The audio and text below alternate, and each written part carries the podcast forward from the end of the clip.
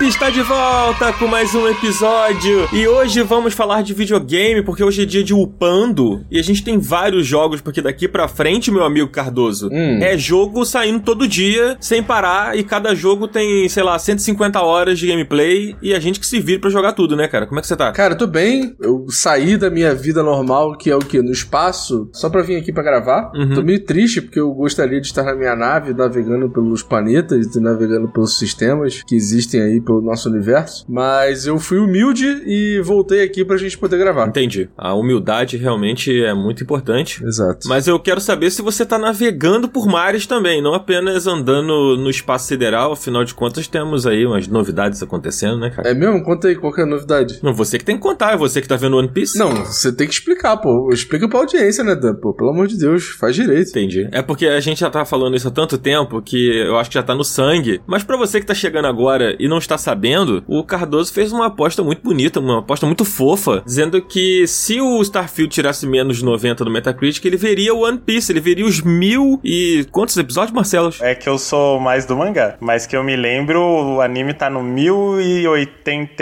1083. 1083, isso dá muitas horas de conteúdo, né, Cardoso? Então, fico animado que você vai estar entretido aí por, sei lá, uns três anos. Pois é. Tranquilamente, assim. Eu já tô no episódio quase 30, eu acho. Aí, tá indo bem. Cara, eu acho incrível o quanto os caras conseguem enrolar e criar vários episódios pra uma coisa que deveria, sei lá, durar um episódio só, sabe? Mas tô gostando, tô achando legal. Que bom, É, cara. não é como se Dragon Ball não fizesse isso também, né? É, não, mas assim, não quer dizer que isso seja bom, né? Independente do anime, né? Dragon Ball ou One Piece continua sendo uma merda esse negócio de ficar enrolando do cacete, né? O One Piece tem aquela parada de ter muito filler também, né? Tanto que tem o, o jeito de assistir o One Piece sem fillers, né? Que a galera tem na internet. É, eu vi, a galera falou muito disso, desse One Piece, não sei o quê, mas eu, eu tenho o meu jeito de assistir 30% a menos. Eu passo metade do episódio no celular, e aí eu pego algumas informações, pego o que é importante e sigo minha vida, entendeu? É O isso. bom de saber japonês é isso, né? Só precisa ouvir, né? Exatamente. Exato, exatamente.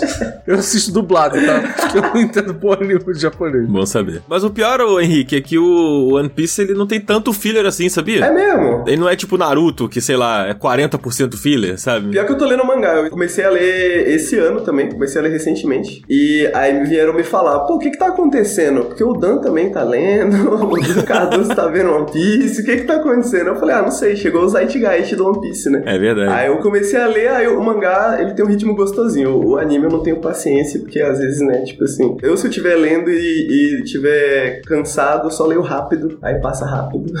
Eu tentei salvar a pele do Cardoso nessa, falei, ó, faz que a promessa seja ler e não assistir. Mas esse trem já partiu. Definitivamente são menos horas, né? São menos Ah, horas. Ler mangá é uma coisa muito complexa, gente. É, é de trás pra frente, pô. Eu, eu tenho TDAH, eu tenho dislexia, eu não consigo ler as coisas de trás pra frente, tá Sabe o que, que é pior, mano? Depois você começa a ler muito mangá e tu vai ler um quadrinho e tu começa a ler o quadrinho de trás pra frente e não faz nenhum sentido. É verdade, é verdade. Mas o nosso querido Henrique tá aqui com a gente hoje também. Salve. Porque vamos falar de videogames, né? E a gente trocou muita ideia sobre Sea of Stars, só que a gente não conversou, né? Assim, então tô ansioso pra ouvir suas opiniões sobre Ué, o não, não, peraí, peraí, peraí. Vocês trocaram ideia, mas vocês não conversaram? Eu tô confuso. Foi, foi conceitual. Caralho. A gente trocou uma ideia superficial, né? Ah, tá. Não, é porque foi na internet, sem voz, entendeu? Foi via Zap Zap, via, no caso, Teletele. Lia- Tudo bem, Henrique? Como é que você tá, cara? Tudo bem, queridos. Eu faço das palavras do Cardoso a minha. Eu larguei o meu segundo emprego, que é de viajante espacial, né? Pra poder vir aqui hoje. Deixei o atestado lá com a Vanguarda. Falei que tinha uma gravação de um podcast pra fazer. Aí tô aqui hoje. Depois daqui, quem sabe, um Starfieldzinho de novo. Depois também. Você tá falando como se fosse uma possibilidade, sendo que a gente sabe que você vai jogar Starfield. Almoçar pra quê, né? Tipo, foda-se.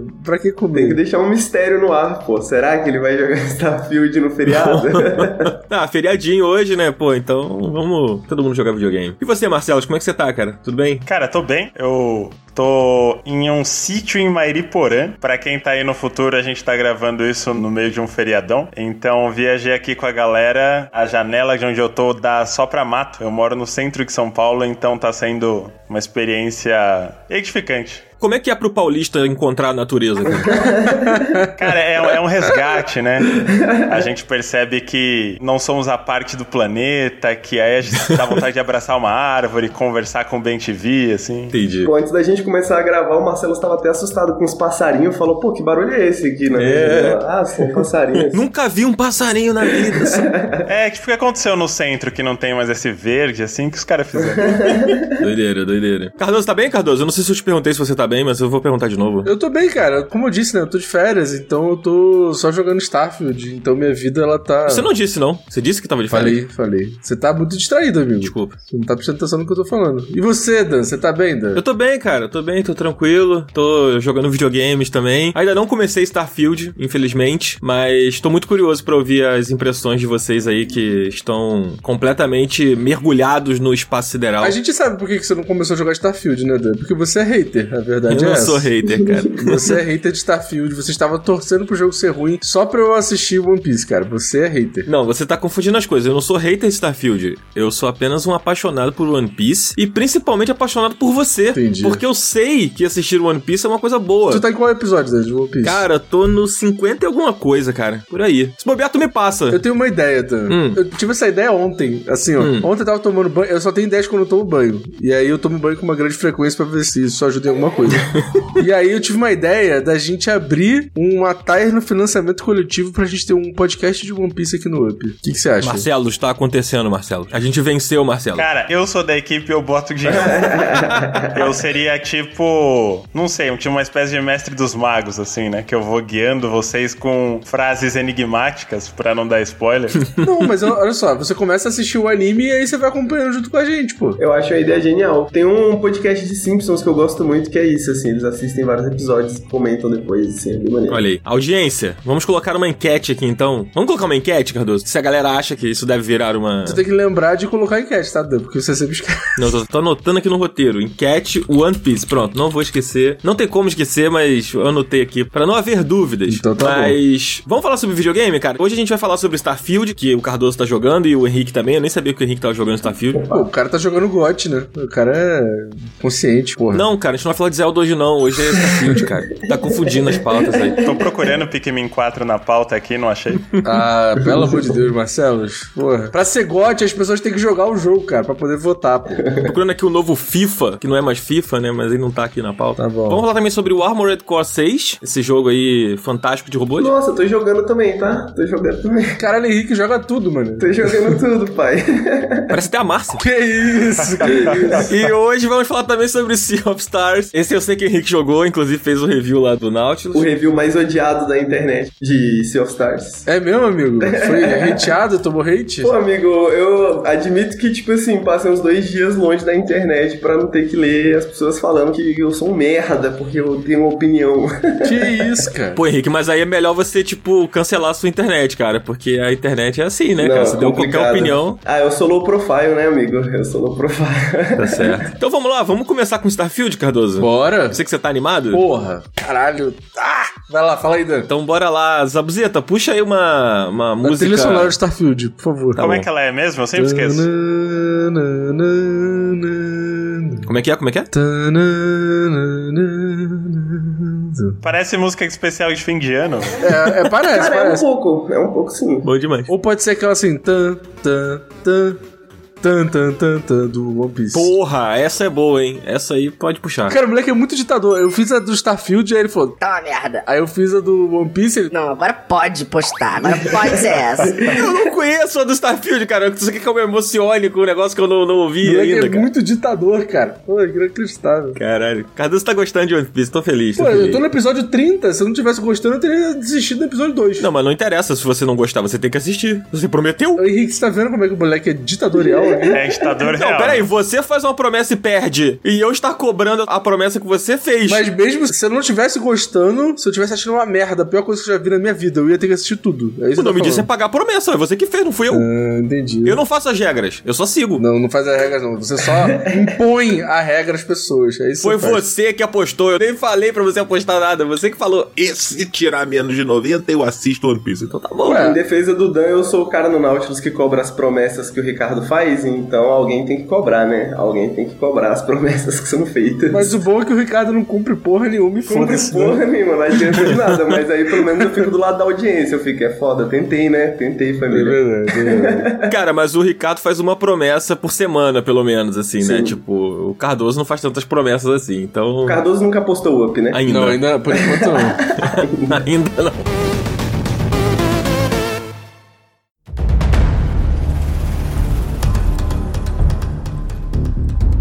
Lá, vamos falar de Starfield. Antes da gente começar a falar sobre o jogo, a gente tem que deixar claro aqui que, pô, Cardoso tá jogando ainda, né? Então a gente vai trazer aqui meio que primeiras impressões, né, do Cardoso. E a gente tá com o nosso querido Henrique aqui que tá jogando também. Então vamos ouvir essas opiniões. Mas a gente vai fazer um Up Revisa mais pra frente, cara, que é um programa mais completão, dedicado 100% ao Starfield. Então, esse programa aqui é mais pra você que tá na dúvida aí se começa, se não começa. Pô, jogo longo, será? Será que é legal? Então a gente vai aqui falar um pouquinho sobre isso, mas fiquem tranquilos que a gente vai ter um programa só sobre o Starfield, dedicado a ele. Eu quero ter três programas de Starfield, pelo menos. É isso. Vai ter sim, tá? Aí abre precedente pra parte 2 de Tears of the Kingdom. Ué, mas tem parte 1 e parte 2 de Breath of the Wild, foi um jogo de 2017, qual que é o problema? É isso, pô. Eu acho ótimo. O Tears of the Kingdom vai ter parte Você tá 2. falando do jogo da década. Você tá falando do jogo da Ah, década. Gente, para de ser nintendista. Hoje não tem nada da Nintendo aqui. Silêncio nintendistas.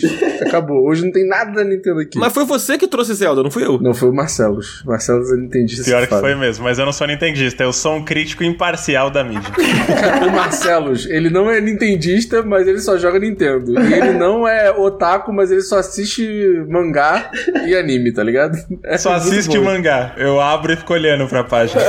Exato. Pô, mas o programa de hoje, ele que jogou o Armored Core, como assim ele só joga Nintendo? Foi o Miyamoto que fez. Ah, é que é japonês, né? Então, então pode. Mas, ô, Cardoso, dito tudo isso que a gente disse aqui, do que se trata Starfield? Cara, Starfield, ele é um novo RPG de mundo aberto da Bethesda. É o primeiro novo universo da Bethesda em 25 anos. E ele se passa no nosso mundo, só que daqui a 300 e poucos anos. Então, tipo assim, é como se fosse um vislumbre do futuro daqui a 300 e poucos anos. E aí, o que aconteceu? Em 2050, mais ou menos, a humanidade começou a explorar o espaço. E daí pra frente, eles foram colonizando planetas, foram indo pra outras galáxias. E aí, né, a humanidade fez o que a humanidade sempre faz, que é destruir tudo que ela tinha pela frente. Fez e merda. Transformar tudo no inferno do caralho. E é aí que começa Starfield. Starfield, a história do jogo começa em 2330, eu acho. É alguma coisa por aí. Então, tipo, é o nosso universo daqui a 300 e poucos anos, sabe? E aí, cara, o jogo começa de uma maneira muito interessante. Eu não sei se todo mundo começa no mesmo ponto. Eu não procurei muito sobre isso, até porque eu tô muito tendo a minha experiência, não tô pesquisando muito sobre o jogo e tal. Ele começa num ponto que você é um minerador que tá começando numa empresa nova de mineração. E aí você vai lá numa caverninha minerar e tal, e você encontra um artefato. Quando você olha, ele parece só um pedaço de metal, assim. Mas você descobre que ele é um artefato. E aí, quando você encosta nesse coisa, você tem uma experiência transcendental que faz você ser levado por todo o universo em um segundo e pum, você cai apagado, acorda. E aí começa a história do jogo, que é entender o que, que são esses artefatos, para que eles servem, onde vivem, o que comem, quem são as pessoas perigosas que estão atrás desse artefato, desses artefatos, será que é só um, será que são vários? Esse é o grande mistério do jogo. E aí você é colocado nesse, literalmente nesse universo de possibilidades a partir desse momento aí. Isso tudo a gente viu através dos trailers, só que de forma bem enigmática, né? Os trailers foram um pouco didáticos nesse ponto da história, assim, né? Aham. E é tudo uma grande desculpa pra você ficar montando navinha, né? A verdade Exato. seja Não, e assim, essa é uma história que acontece, sei lá, na primeira hora de jogo, tá ligado? Uhum. O resto, tipo, eu tenho certeza que eu tô tendo uma experiência muito diferente da do Henrique, por exemplo. Tipo, pelo pouco que ele me falou, ah, pô, tô na facção tal, eu nem encontrei essa facção ainda, tá ligado? Então, tipo, o legal de fazer essas primeiras impressões é que a gente fala um pouco de como é que tá sendo nossa experiência, mas a gente tem certeza que pra outras pessoas vai estar sendo completamente diferente. Tanto que na nossa análise o esquema vai ser diferente, né? Tá, muito legal. É legal porque porque isso que você falou logo no iníciozinho, né, de que é o novo RPG de mundo aberto da Bethesda, não sei o quê. Isso na verdade significa muita coisa, né? Acho que o último grande sucesso da Bethesda em termos de RPG foi o Skyrim. A gente teve, beleza, o Fallout 4 depois, que não foi tão bem recebido assim. Mas é legal, vai. Mas é legal. O Fallout 4 é maneiro. Eu acho que o Fallout 4, ele ficou legal com o tempo. Eu joguei o Fallout 4 quando saiu, assim, e eu não gostei muito quando saiu. Eu acho que eles foram arrumando um pouco a casa ali, melhorando o jogo com o tempo, sabe? Igual o Fallout 76, né? Que é um jogo que saiu daquele jeito, e hoje a galera diz que tá bacana, assim. Eu, eu não voltei para jogar, mas hoje dizem que tá legal. Mas os RPGs da Bethesda, eles são muito famosos por ter exatamente esse elemento que você tá falando agora, Cardoso, que é tipo, cada um viver a sua própria história, né? Você vai se associar a organizações que às vezes um outro jogador nem passou por isso, nem viu isso, porque, sei lá, o mundo é tão grande, tão cheio de coisas, que, sei lá, o cara não teve a oportunidade de ter contato com isso porque pegou um caminho completamente diferente, né? E você tá sentindo isso no jogo? Tipo, se eu tivesse virado à direita aqui, talvez as minhas últimas horas teriam sido completamente diferentes, mas como eu virei à esquerda foi diferente? Cara, eu tenho isso o tempo inteiro, até porque o jogo me coloca na posição, às vezes, de ter que escolher um lado ou outro, ou um final ou um outro, e eu fico tipo assim, caralho, se eu tomar a decisão errada, eu vou fuder o meu jogo inteiro. Tipo assim, pra eu saber o que vai acontecer do outro lado, eu vou ter que começar tudo de novo. E aí, cara, eu me vi nas, sei lá, 5 horas de jogo, 5 horas iniciais de jogo, tomando decisões no estilo Doctor Who pra caralho, assim, tipo, cara, uma nave que tava em órbita de um planeta, que tinha uma população dentro dessa nave que queria tomar conta desse planeta, só que já tinha gente no planeta e eu tinha que tomar uma decisão diplomática de quem ia ficar com o planeta, de como resolver essa situação, tá ligado? E, tipo, isso em 5 horas de jogo. E eu assim, caralho, isso não fazia nem parte da história. Era uma coisa que eu encontrei aleatoriamente porque eu fui parar nesse planeta e aí tinha essa nave na órbita e a galera começou a conversar comigo. Então, assim, eu já conversei com gente que nem passou por isso, nem sabe que essa missão existe, tá ligado? Cara, como tem, sei lá, um quintilhão de planetas, um milhão de, de sistemas para você ir, não sei o quê, pode ser que muita gente nem passe por essa parte, tá ligado? Do jogo. E eu acho que, por enquanto, assim, para mim, esse tá sendo um grande trunfo desse jogo, assim, que, cara, os diálogos são impecáveis, mano. Cara, as decisões, as escolhas, os diálogos, tipo assim, o fato de não ter um demonstrador ali do diálogo, do que que, ai, se você escolher esse diálogo, sabe aqueles símbolozinhos que aparecem do lado do diálogo? Ai, o símbolozinho de luta, símbolozinho de paz, símbolozinho de não sei o que, pra você ter Aham. que saber meio qual que é a direção que o diálogo vai. Não tem isso, tá ligado? Você tem que ler, interpretar e escolher o diálogo que você acha que não vai te atrapalhar, tá ligado? É, mas esses símbolos que demonstram qual é o sentimento que o seu personagem vai colocar na resposta, né? Aham. Isso é muito uma característica de jogos mais lineares, né? Sim. Aqueles jogos que são lineares, mas que querem fingir que tem ali uma uma escolha, sabe? Tipo assim, ó, vou te enganar aqui que você realmente tá no controle, mas você não tá bem no controle, né? Tipo, nesse caso parece ser diferente, né? Mais realmente abertão, assim. Sim, não, cara, decide aí o que, que tu quer falar e o que que tu fala tem consequência, tá ligado? É, segura a pica depois. Exato. Não, e cara, eu fiz um personagem que ele é um, um- meio que um street kid de uma cidade lá chamada Neon. E eu botei que ele é muito persuasivo, assim. Então, tipo, a persuasão é tipo uma grande coisa do meu personagem. E, cara, tipo assim, os diálogos pra você, tipo, conseguir persuadir algum NPC, cara, são incríveis, mano. São muito fodas. Porque, tipo, você precisa entender qual que é a motivação daquele NPC, o que que você quer e qual que é o meio do caminho pra você conseguir convencer ele, tá ligado? Tipo, eu não posso ter 100 em persuasão e eu aperto um botão e tá tudo certo, tá ligado? Uhum. Tipo, eu me vejo sempre numa de tipo, cara, eu preciso prestar atenção no que, que esse personagem, quais são as ânsias desse personagem, desse NPC aqui, pra eu conseguir, tipo, direcionar ele pra coisa que eu quero, tá ligado? É muito foda, mano. É muito incrível. E esse era uma das grandes questões, assim, que a galera reclamava muito. Eu sou hater do Fallout 3, né? Porque eu acho que é um péssimo jogo. E mais uma das grandes questões que diferencia pra caramba o Fallout 3 do New Vegas, né? Que é um grande jogo, é essa questão do diálogo, né? Porque no Fallout 3 tinha aquela parada que ele era meio randomizada, né? E basicamente, se você tinha skill, um que não era garantido, você podia ter skill e mesmo assim não conseguir passar no teste, então você fazia muito save scamming, né? Você fazia muito reloadzinho, porque tipo, porra, como que eu não passei no teste de 90% se toda a minha build é voltada pra essa skill, tá ligado?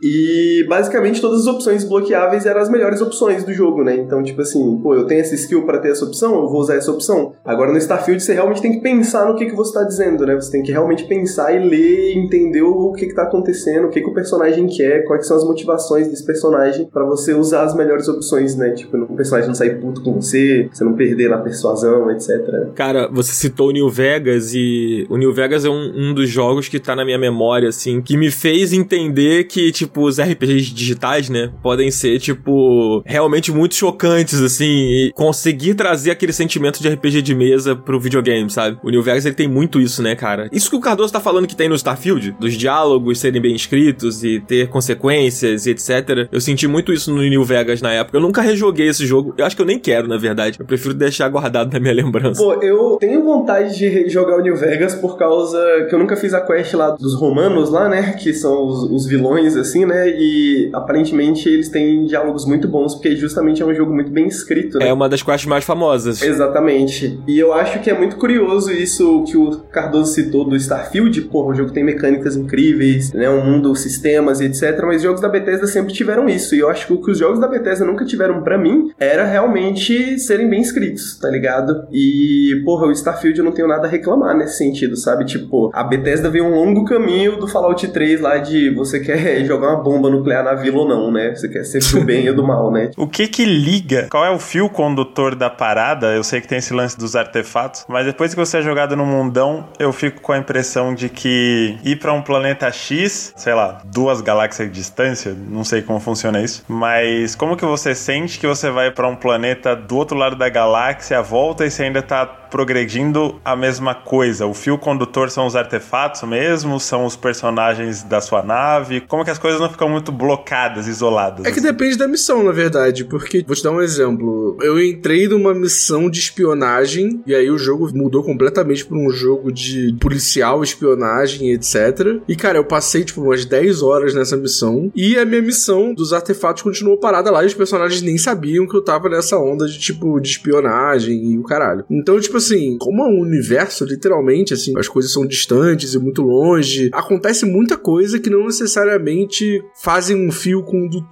ali. Então, assim, eu sinto que na verdade, tipo, o fio condutor é a própria história que você cria, assim. Ele não é linear a esse ponto de ter um fio condutor que te leva do começo ao fim, sabe? É como se o fio condutor fosse o seu próprio personagem, né? Exato. É tipo um ponto central. É, e tem uma coisa também, tipo assim, é porque eu não quero dar spoiler, mas nesse universo existem coisas acontecendo ao redor dessa história dos artefatos que fazem você ter encontros aleatórios, que faz você, tipo, ir num planeta e encontrar alguma coisa que te liga nessa história dos artefatos também. Então, tipo, sei lá, às vezes você vai num planeta só porque você quer explorar, ou só porque você quer encontrar uma base inimiga, ou só porque você quer pegar algum recurso específico. E aí, quando você chega nesse planeta, você tem uma coisa que te liga a esses artefatos, assim. Só que o, o que é mais interessante pra mim é que, ao mesmo tempo que ele é um RPG da Bethesda e que ele tem todas as características que fazem um RPG da Bethesda, eu sinto que ele não é um Skyrim do espaço. Eu sinto que ele tá mais pra um Red Dead Redemption 2 do espaço do que pra um Skyrim, sabe? E por que que eu digo isso? As coisas mais legais que acontecem pra mim, que aconteceram pra mim por enquanto, foram encontros aleatórios. E eram missões que eu peguei, tipo, aleatoriamente, assim. Então, por exemplo, algumas missões eu tava só conversando com um NPC que por acaso ele me chamou a atenção no meio de uma cidade, eu tava andando, ele falou, ô, chega aqui rapidinho. E aí eu fui lá, conversei com ele, peguei uma missão incrível. Ou são personagens que, sei lá, eu pulei pra um sistema, eu fiz uma dobra pra um sistema, e aí nesse sistema tinha uma nave, e aí essa nave começou a conversar comigo, uma pessoa que tava dentro da nave começou a conversar comigo, e aí eu peguei uma missão incrível. Então ele tem aquela coisa que o Red Dead tem de você estar tá simplesmente andando pelo mapa e você encontrar uma missão ou uma pessoa que tá precisando de ajuda, que tá precisando de alguma coisa, e isso te leva pra algum lugar incrível. Quando eu falo de Red Dead, eu sempre lembro daquela missão do serial killer, tá ligado? Vocês lembram dessa missão? Sim, sim. Que você tem que achar os rastros, né? Exato, só que, tipo assim, ela não te fala nada. Não tem uma pessoa falando, ah, vai pra tal lugar que você vai encontrar tal coisa e tal. Tipo, você tá andando pelo mapa e aí você encontra uma pessoa, tipo, toda fodida lá debaixo da ponte. E aí você fala, pô, nossa, alguém matou essa pessoa aqui. Aí você começa a entender os rastros e tal. E, cara, você não tem um fio condutor que te leva pro outro ponto onde tem o, o serial killer. Tipo, você tem que achar no mapa. E eu acho que o Starfield tem muito isso, assim. E eu tô achando isso muito legal. Mas isso tem no Skyrim também. Não acho que seja uma coisa mais do Red Dead, assim. Tipo, tem uma quest no Skyrim que você encontra um menino que o pai dele é um caçador de vampiros, um negócio assim. Uhum. E aí ele quer te levar pra cabana do pai dele porque o pai dele foi ferido por um vampiro, por alguma parada assim. E aí quando você vai lá, você descobre que o pai dele na verdade é um vampiro. Uhum. E aí você se fode, sabe? E aí você tem que enfrentar o cara, assim. Tipo, e essa é uma quest meio, tipo, aleatória, assim. Ela não é tão a quest do serial killer, ela é mais aquela quest do casal que é canibal, Sei, sei. Tá ligado? No Red Dead. É mais essa vibe, assim. Mas, tipo assim, o que eu acho que me traz mais a coisa do Red Dead é que eu não, não cheguei a falar isso. Além dessa coisa dos encontros aleatórios, é também um pouco o ritmo do jogo. Eu acho que o ritmo do Starfield ele pende muito mais pra um Red Dead, aquele ritmo cadenciado, mais lento, mais contemplativo até, do que um ritmo, tipo, mais acelerado como o Skyrim tem, sabe? Entendi. Pô, acho que de tudo que você falou, essa é a coisa que mais me chama pra jogar. Eu vou acabar jogando porque tá no Game Pass, né? Já tá até instalado lá. Mas essa coisa mais silenciosa, né? Acho que mais no seu próprio tempo. A galera fala muito, que eu acho que é uma questão que é legal a gente trazer aqui, até porque ela é bem polêmica, pá. Mas a galera fala muito sobre os planetas vazios, né? Desde que o, o Todd Howard falou que ia ter mais de mil planetas, eu acho que até que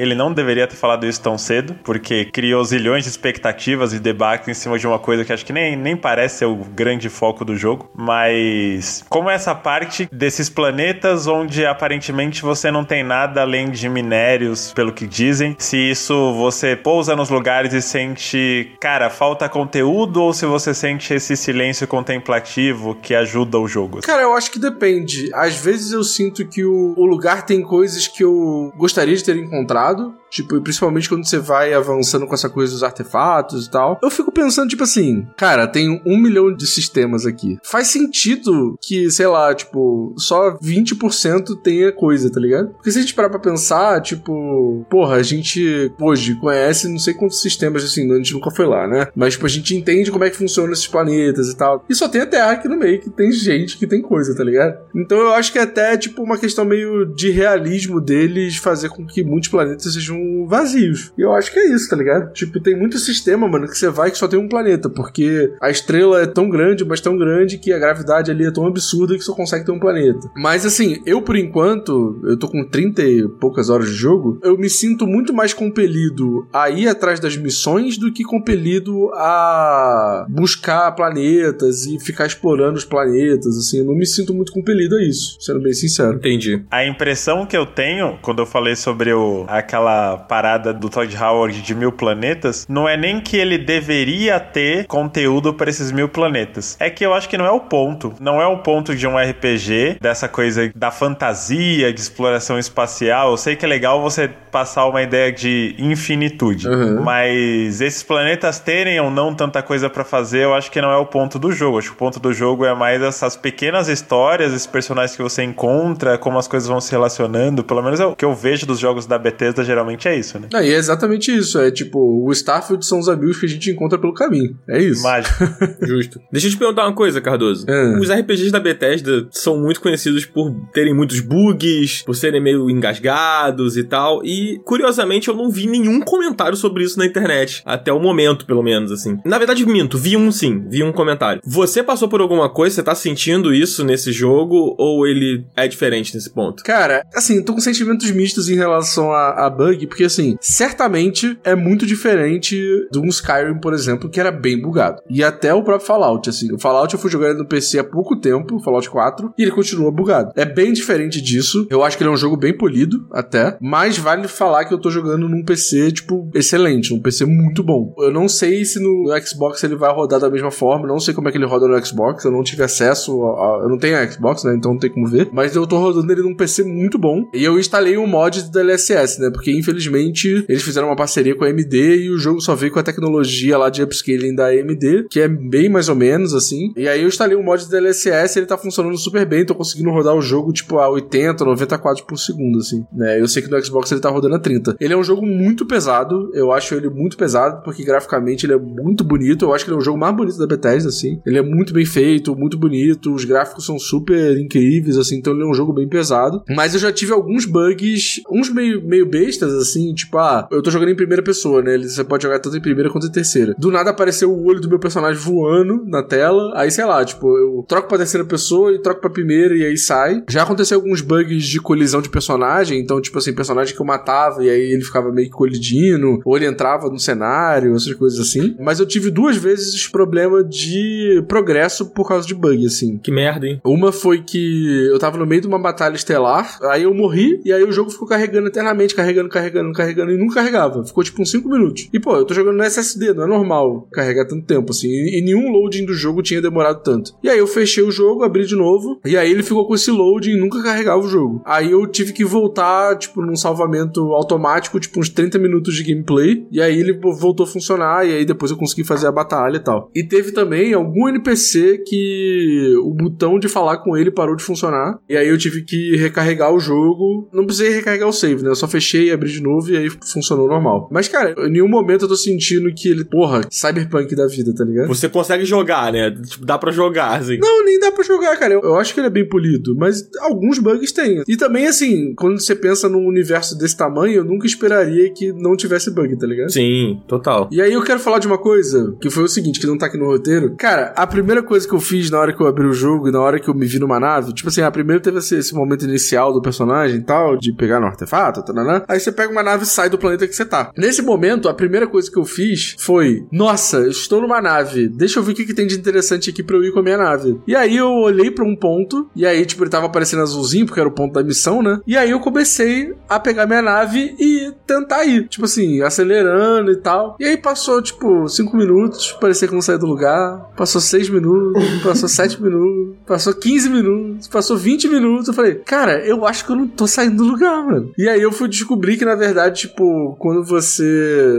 vai de um ponto ao outro, você tem que usar o mapa e não, tipo, acelerar a nave até chegar no ponto que você quer ir, tá ligado? Então toda navegação de nave é pelo mapa, não é acelerando a nave como, sei lá, no Man's Sky, por exemplo. O que, primeiro, eu fiquei um pouco chateado. Primeiro eu fiquei, ah, pô, eu queria andar com a nave, é, aquela coisa. Mas depois de um tempo, e principalmente depois de um vídeo que eu assisti, fez todo sentido que eu vi uma mina, numa streamer americana, que ela foi da órbita até o chão de Plutão, tipo, dirigindo a nave, tá ligado? E aí ela demorou sete horas pra fazer isso. E aí quando ela chegou, eu acho que o jogo, ele não esperava que uma pessoa fosse ficar sete horas fazendo isso.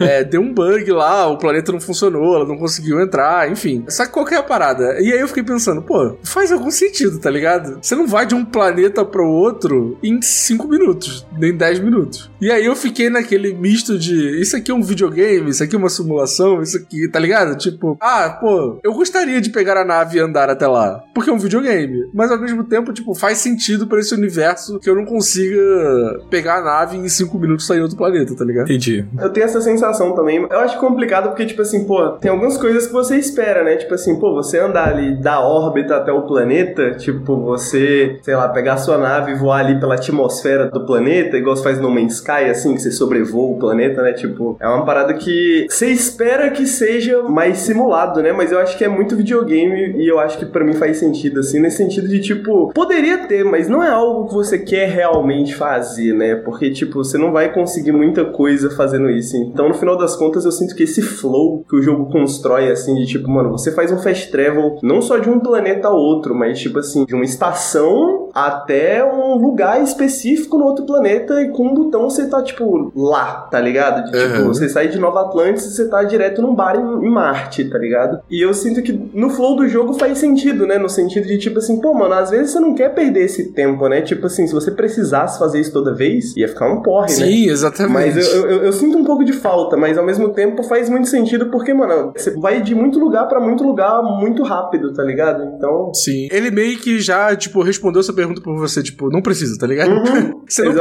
precisa ficar andando por aí. A gente já resolve isso aqui com fast travel e já era. E aí eu tava até conversando com o Henrique antes da gente começar a gravar. Gente, é, se vocês têm PC, você tem que instalar esse jogo no SSD. Não tem a menor condição de você jogar esse jogo no HD normal. Tá nos requerimentos mínimos. É, porque, cara, é um jogo que vai pedir muito loading o tempo inteiro. Então, tipo, se você ficar demorando 5 minutos pra ter um, um loading básico de alguma coisa, você tá fudido. Você não vai conseguir jogar É, o jogo. o maior problema não é nem a questão do load, o maior problema de quem tá jogando no HD é que tá tendo muito áudio desync, né? Então você começa a falar com o personagem, tipo, o áudio demora a vir. Nossa. Aí a música tá tocando, vai trocar a música, a música demora a aparecer, você fica em silêncio esquisito por 10 segundos, assim, né? Então realmente não tem como jogar esse jogo no HD, porque ele carrega muita coisa ao mesmo tempo e, e é foda. Mas eu queria só comentar, mano, que eu sinto que esse design de viagem, eu acho que pra mim é onde faz mais sentido a comparação que você fez ao Red Dead Redemption 2, né? Porque eu tava pensando nele em termos de Red Dead Redemption 2 que eu eu zerei esse ano também, o próprio Zelda, né? De como a ideia de um mundo aberto, né? Ela evoluiu e mudou ao longo do tempo, tipo, de Skyrim pra cá, né? Porque eu sinto que o que eu acho que o jogo faz muito bem nesse sentido, nessa parada emergente, né? Nessas histórias emergentes que surgem, é uma coisa que eu acho que o Zelda e o Red Dead Redemption também fazem muito bem, que é meio que te guiar para essas paradas, tá ligado? Então, tipo assim, às vezes você tem uma missão geológica, né? Pô, pesquisa esse planeta. Aí você chega nesse sistema e descobre que tem todo um plot acontecendo lá. E aí, pô, você passa as suas próximas cinco horas resolvendo essa questão que tá num sisteminha que você não esperava, tá ligado? Sim. Mas ao mesmo tempo, tipo, você não tá totalmente solto. Pelo menos na, eu tô com 10, 15 horas de jogo, né? Pelo menos nas primeiras horas de jogo, se você não quiser, tipo assim, pô, vou escolher um lugar e vou, né? E você provavelmente vai encontrar alguma coisa ali, mas ele tem muita coisinhas para te guiar, assim, pra tipo, pô, vai aqui e vê esse negócio. Aí esse negócio se torna uma parada maior. Que é uma parada que muito que o Zelda do Red Dead Redemption tem também, né? De tipo assim, mano, você pega uma coisinha assim e essa coisa vai evoluindo e se transformando numa coisa maior, maior, e você fala, pô, caraca. E eu acho que os problemas, não exatamente problemas, né? Mas acho que a visão Skyrim era um pouco diferente, assim, né? De que você tem esses lugares para ir, mas você não, não exatamente tem uma razão para ir até eles, a não ser sua própria curiosidade, sabe? Aham. De tipo, tem menos coisas para te guiar nos passos entre aqui e até lá, sabe? Sim. É. E é interessante que é um guia meio invisível, mas ele tá ali, né? Ele- No caso do Zelda, por exemplo, tem essa coisa de tipo, tem a sua curiosidade, mas ao mesmo tempo tem um desenho no jogo que faz você ir pra aqueles lugares, como se o jogo ele atiça a sua curiosidade, só que sem falar, do tipo, vem aqui, chega mais, ele simplesmente faz você ir pra lá, né? Exatamente. E você acaba indo. É nesse sentido que eu penso em Zelda e Red Dead Redemption 2 como esse mundo aberto 2.0, assim, né? Porque eu acho que a qualidade desse guia invisível, né? O quão bom é esse desenho, assim, de uma coisa meio que criar passos pra outra, né? Uma coisa evoluir em camadas pra outra. Porque eu sinto que só a curiosidade, assim, só essa ideia de, pô, que legal, eu posso fazer o que eu quiser, ela pode ser muito assustadora pra muita gente, pode ser muito intimidadora, né? E a gente sente menos que o mundo às vezes tá conectado, porque ele realmente não tá, né, tão conectado assim. Só que agora parece que a gente tem esses mundos abertos que são bem mais guiados, de certa forma, bem mais desenhados a sua experiência, assim, de tipo, pelo menos no começo ali, alguém imaginou todos os passos que você poderia fazer pra chegar até ali. Você poderia chegar ali por vontade própria, pô, escolhi um ponto no mapa e fui, mas, pô, olha quantas maneiras, quantos caminhos, quantos portões a gente tem pra você chegar até aqui, né, pra gente mostrar esse conteúdo. E aí parece que a vibe é que é um pouco mais artesanal, digamos assim, né, de tipo, quando você Uhum. chega e você vê essas histórias grandes assim, tipo, você pode ter essas histórias grandes porque muita gente vai chegar ali, porque vai, você vai ter vários caminhos pra muita gente chegar ali, tá ligado? Não vai ser uma parada que vai ficar perdida no universo que ninguém nunca vai ver, sabe? Brabo. Cara, acho que a gente falou bastante de Starfield, até mais do que a gente planejava. Desculpa, desculpa, Mas desculpa. vamos deixar pra falar sobre combate, sobre as quests mais detalhadamente no nosso outro programa. Mas acho que deu pra gente ter uma boa visão inicial, né? Que acho que é a intenção aqui desse programa, né, Cardoso? Exatamente. Era pra ser só um primeiras impressões, virou um debate sobre muitas coisas, porque esse jogo é gigante, mano. Não tem como. Não tem É como, difícil. né, cara? Cara, então eu não vou nem fazer a pergunta de se vale a pena, mesmo que por enquanto, porque acho que tá meio implícito que vocês estão curtindo o jogo, né? E melhor deixar pra responder isso no programa cheio, né? Cara, agora fez mais sentido porque Zelda Tears of the Kingdom se chama Choro do Reino, porque o Starfield botou o reino inteiro pra chorar agora. Ele guardou essa, ele tava com essa decorada, né? Ele falou que tem ideias no banho, provavelmente ele tava tomando banho. É, o Cardoso ele bota uns post-its assim. Mas nessa bait eu não caio. Vamos falar do Catarse, Cardoso, porque é importante a gente falar sobre o Catarse, né, cara? Vamos, eu quero fazer um agradecimento especial Ah. para o nosso Rodrigo Coelho Costa Júnior, que fez um apoio aqui, ó, de 36 reais. O Rodrigo Coelho agora é amigo do Kojima Director's Cut. Olha aí. só. Esse não é aquele rapaz que faz. Ele faz uns vídeos, né? Faz. Tem um conteúdo sobre Nintendo. Exato. Ele já participou aqui algumas vezes já. É, acho que tem uma galera que conhece Pô, é ele. um menino sorridente, né? Ele, ele é um menino pra cima, assim, né? Eu até combinaria com o Up essa coisa Exato. Pra cima. É um- Esse rapaz, ele acho que ele tem futuro. Tem futuro, tem futuro. Eu apostaria que sim. Então, um agradecimento especial aí para você, Rodrigo Coelho. Seja lá quem você for, muito obrigado por apoiar o Catarse. Façam como o Rodrigo Coelho e apoiem o Up, assine o Up lá no Catarse, cara, para poder desbloquear programas como o quê? Como o programa de One Piece aí. Cara, eu já nomeei o programa de One Piece. Vocês não sabem, gente. Vocês não sabem. Ah. O I Piece, porque é Up, entendeu? Pronto. Não, mano, é aí. um pedaço. Ah, não, não, não. Up, não. cara, um pedaço. Não, Tá bom. Então, assine aí e ajuda a gente a decidir o nome também. E o Upice. Meu Deus. Up Piece é legal. Up Piece é... Não, pelo amor de Deus, gente. Caraca. Pô, mas o Y é maneiro. O Y Piece, pô. Up, up no Mi. Bom, primeiro a galera apoia lá, vota aqui, vota na enquete que a gente tá colocando nesse programa aqui pra saber Desbloqueei se esse vocês programa querem. que a gente nem criou, que a gente nem sabe se vai existir, tá ligado? Mas votem, votem pra dizer se vocês querem que esse programa aconteça. Se vocês votarem e disserem que querem, aí a gente vai lá e cria uma nova categoria de desbloqueio lá no nosso Catarse pra vocês apoiarem. E se vocês votarem aqui que querem e não apoiarem lá no Catarse, é sacanagem. Ah, todo mundo votou que quer, mas na hora de apoiar não apoia, não adianta nada. Querer todo mundo quer, tem que apoiar. Então, por favor, assine lá o, o Up. Vamos falar de Sea of Stars? Opa. Bora. Então bora. Meu querido Henrique, Opa. você jogou bastante Sea of Stars, né, cara? Fez review, sofreu hate, um monte de coisa aconteceu. Valeu a pena? Deixa eu só colocar uma coisa aqui, ó. O título do vídeo no canal do Nautilus é Sea of Stars é definitivamente um videogame. Análise e review. Ô Henrique, além de ser um videogame, o que que é Sea of Stars, cara? Cara, Sea of Stars é definitivamente um videogame, né? Ele é um JRPG inspirado nos clássicos dos anos 90, né? Querendo ou não, algumas pessoas reclamam que não, mas isso foi dito pelos próprios devs, né? Tipo, estão se inspirando em Luge of Gaia, em Chrono Trigger e coisas do tipo. Porra, é um jogo lindo, acho que todo mundo, né, desde que colocou o olho pela primeira vez no jogo, viu que o jogo é maravilhoso e realmente ele é um jogo maravilhoso. E ele é essa história sobre dois filhos do solstício, né? São duas crianças que foram deixadas nesse local de treinamento para se tornarem filhos do solstício, dominarem sua magia inata. Uma é a Valerie, que ela nasceu no solstício de inverno, então ela domina o poder da lua. O outro é o Zale, que domina o poder do sol. E vocês saem em muitas aventuras pelo mundo, né? Como um JRPG. Eventualmente você acha um barquinho, você sai por aí para navegar e para impedir o mundo de acabar, né? Porque um JRPG, o mundo tem que estar em risco de acabar, né? Tem que, Lógico. tem que ter. É obrigatório. É, esse lance dos filhos do solstício, é- eles são personagens que fazem parte de uma espécie de profecia, né? É o que o jogo mostra, assim, que de tempos em tempos essas crianças são abençoadas com a magia, né? E o destino delas é salvar o mundo, assim. Ao menos essa é a história que a gente recebe nas primeiras horas do jogo, né? E que você tem um grande destino te esperando ali, e aí, a partir do momento que você é descoberto como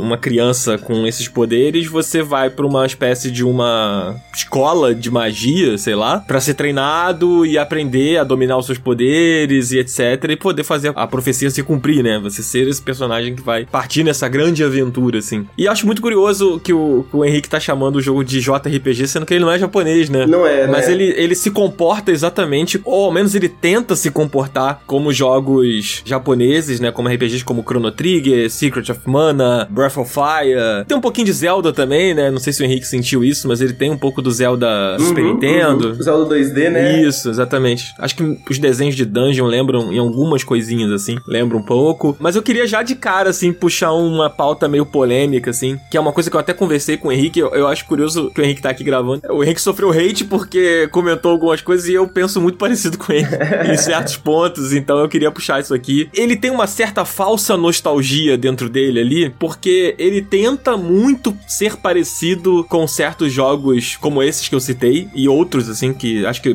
pessoas que jogaram outros jogos da época talvez vão, vão achar referências, porque realmente ele se inspira numa época, né? Não exatamente num jogo específico, assim. Mas ao mesmo tempo ele tenta não se inspirar, parece, sabe? Ele tenta não repetir certas coisas que esses jogos fazem. E eu acho que quando ele tenta não ser muito parecido, talvez em algumas coisas que hoje são consideradas ruins, né? Como ritmo, como algumas burocracias da época, ele tenta cortar essas coisas. Nesse ponto, eu acho que ele fica muito distante dos RPGs japoneses, assim. E como o marketing foi muito trabalhado em cima disso, e eu não sei se o Henrique sentiu essa mesma coisa, assim, mas o marketing foi muito trabalhado nesse ser um jogo, tipo, pô, ele tem o compositor do Chrono Trigger ali, fazendo, sei lá, não sei quantas faixas que são, assinadas por ele. Acho que são 8 ou 10 faixas, né? Acho que 10 faixas. Aí, né? pô, é coisa pra caramba, né? Se você parar pra é, pensar. E são maravilhosas, é maravilhosa a música. realmente. Sensacional, a trilha sonora acho que é um dos pontos altos do jogo, inclusive. Eu acho que quando o marketing vende isso e aí o jogo ficou sendo muito comentado etc., eu criei uma expectativa de que eu ia pegar o jogo e eu ia matar saudade de uma época, sabe? Ia ser assim, tipo, uma recriação de uma memória através desse jogo. E eu não sinto isso durante o jogo inteiro. Eu sinto que eu estou jogando um RPG moderno que tem inspirações em jogos clássicos, sabe? Mas eu não acho que ele se comporta como esses jogos e aí cria um sentimento muito conflitante. Como foi pra você, Henrique, jogar o Sea of Stars? Você acha que a nostalgia dele funciona? Como é que é essa parada? Cara, eu tinha jogado a demo, né? E aí eu acho que a demo deixou bem claro, assim, que ele tinha ideias de como modernizar o gênero, assim. E honestamente é um gênero que eu sinto que ele. Não, não que ele necessita, mas. Pô, eu acho que existe espaço pra gente pegar as ideias dos JRPGs, né? Tipo, Chained Echoes faz isso, que é outro JRPG que não é JRPG, que é alemão. E eu acho muito interessante comparar os dois porque eles ambos se inspiram nos mesmos jogos, mas eles interpretam as ideias de maneira muito diferentes, né? As ideias do JRPG. E aí, o meu problema com ele, tipo, ele realmente ele não me pega assim na nostalgia, mas tudo bem também ele não me pegar na nostalgia, né? Tipo assim, eu estava disposto a pensar, pô, vamos procurar essas ideias novas aqui, vamos ver o que, que dá para fazer com ideias novas, como que dá pra gente transformar o gênero. Mas ao mesmo tempo eu sinto que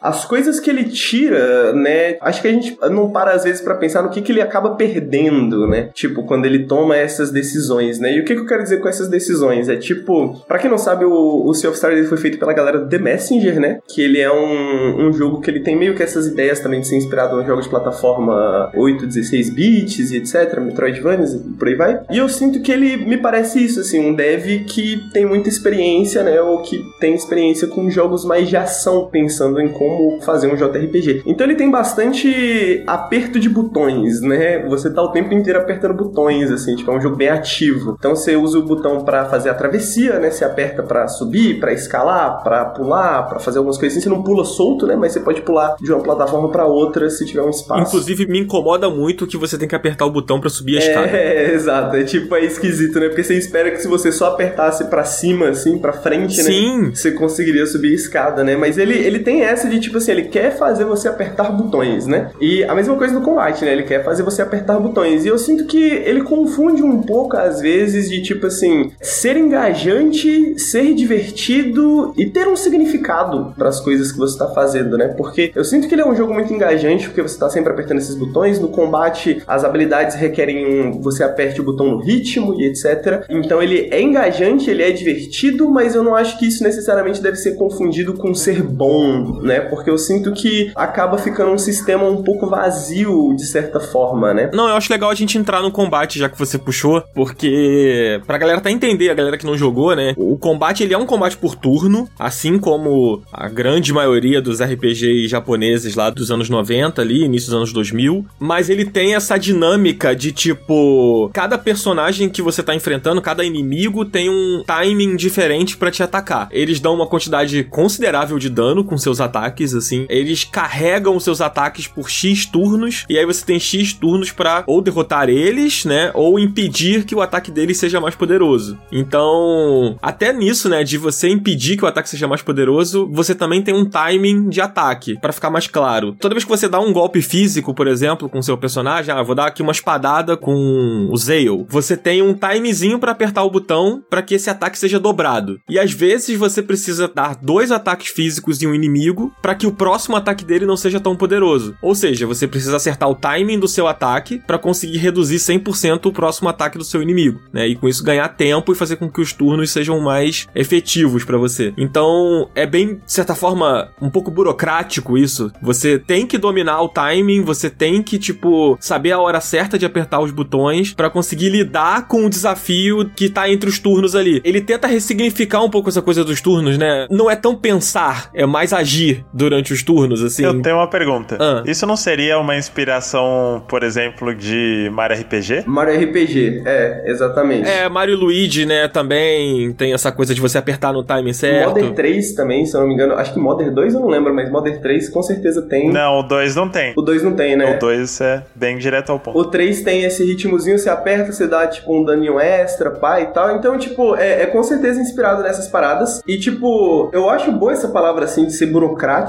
né? Porque... Mas, ao mesmo tempo, tipo, JRPGs, de maneira geral, são conhecidos por serem burocráticos, Sim, né? sim. Então, é, tipo, formas diferentes de burocracia, eu diria, assim, né? Porque... Verdade. Eu sinto que JRPGs, de maneira geral, eles são burocráticos, mas eles tem um certo mistério, né? E eu, eu falo sobre isso, assim, no, no vídeo, né? De ter um arcano escondido, assim, porque... O que, que eu quero dizer com essa parada? Que jogos de JRPG tem muita coisa que você não usa ou que você usa, né? Tipo, porque você gosta, porque você acha essa habilidade maneira e etc e tal. Então, eles não são jogos que a estratégia otimizada, ela não é tão fácil de decifrar sabe? Tipo assim, é você tem que pensar para imaginar qual é a estratégia otimizada e às vezes pegar o seu personagem e usar ele dessa forma e pegar aquela habilidade, etc. É, tem aquelas características que você não sabe muito bem para que, que serve, né? Tipo, pô, esse meu personagem aqui tem sorte 12, tá? Mas no combate isso muda alguma coisa? Exatamente, saca? Tipo, a gente tava falando do Armored Core que eu joguei logo em seguida do Sea of Stars. E o Armored Core é perfeito nesse sentido, né? Tem milhares de números, tipo, todos servem para alguma coisa, né? Mas, tipo, até você descobrir para que que serve serve e como funciona e etc. Né? Tipo, não tem esse arcano, né? Não tem esse mistério. E eu entendo que as pessoas olham assim, pô, fala, pô, legal, tirou coisas que são desnecessárias, né? Digamos assim, né? Só que eu acho que essa que é o ponto de ser essa burocracia do Sea of Stars. Ele é um pouco utilitária, assim, ele é um pouco, eu diria até meio cientificista, assim. É tipo, é um videogame cientificamente bom, assim, sabe? No sentido de você tem que pensar na estratégia, sabe? Você tem que pensar assim, pô, eu tenho três turnos e eu tenho que dar esses cinco ataques que personagens que eu vou usar, que habilidades que eu vou usar, qual que é a ordem que eu vou utilizar para conseguir quebrar esse ataque. Só que chega um ponto do jogo que você decifra esse sistema, né? Você conhece tão bem os seus personagens você conhece tão bem o sistema que você tá só meio que fazendo o que você precisa fazer. E é sempre tipo assim, você não decide, você não escolhe a maneira que você quer jogar, né? O jogo te diz, não, tá aqui a estratégia otimizada. Você precisa fazer esses cinco ataques. Eu acho que o ponto, Henrique, é que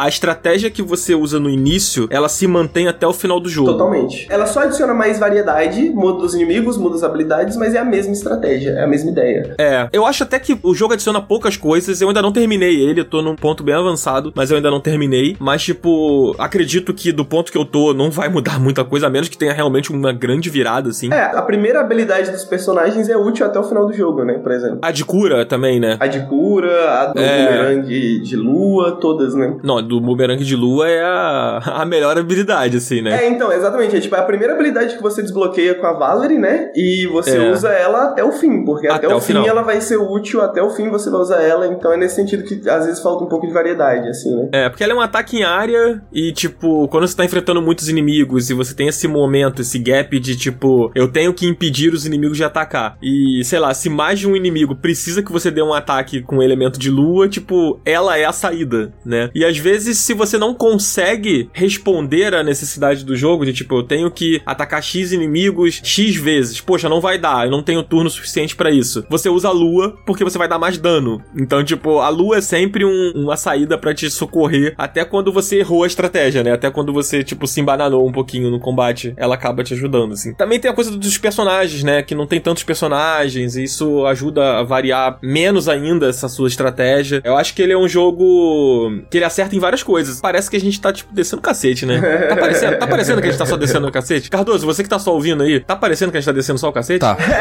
o que eu acho que rola, o ponto do Dan e do Henrique parece para mim um pouco diferentes, né? Eu acho que o Dan tá falando mais sobre a expectativa que o jogo quis criar pela estética, né? Principalmente na publicidade do jogo. E o Henrique, eu posso estar tá sendo tendencioso porque eu vi o vídeo do Nautilus, mas eu acho que a parada que pegou foi mais. Ele se esforça muito para coisas que poderiam ser menos burocráticas, ao mesmo tempo que nos RPGs antigos a gente tinha um sentimento de que algumas coisas eram maiores do que a gente conseguia compreender. Perfeito. Nos sistemas, na complexidade e tal. A gente terminou vários jogos sem saber o que todos os status, todas as coisas faziam, mas isso dava uma sensação de que ele era uma coisa muito mais, mais profunda e mais grandiosa, assim, na nossa memória afetiva. Acho que é mais isso, né? É, Total, significado, é, é, né? Tem um significado por trás mesmo das coisas que a gente não entende né? E o espetáculo da coisa, assim, também, né? Porque eu, eu sinto que esses JRPGs dos anos 90, assim, eles são jogos extremamente limitados, né? Mecanicamente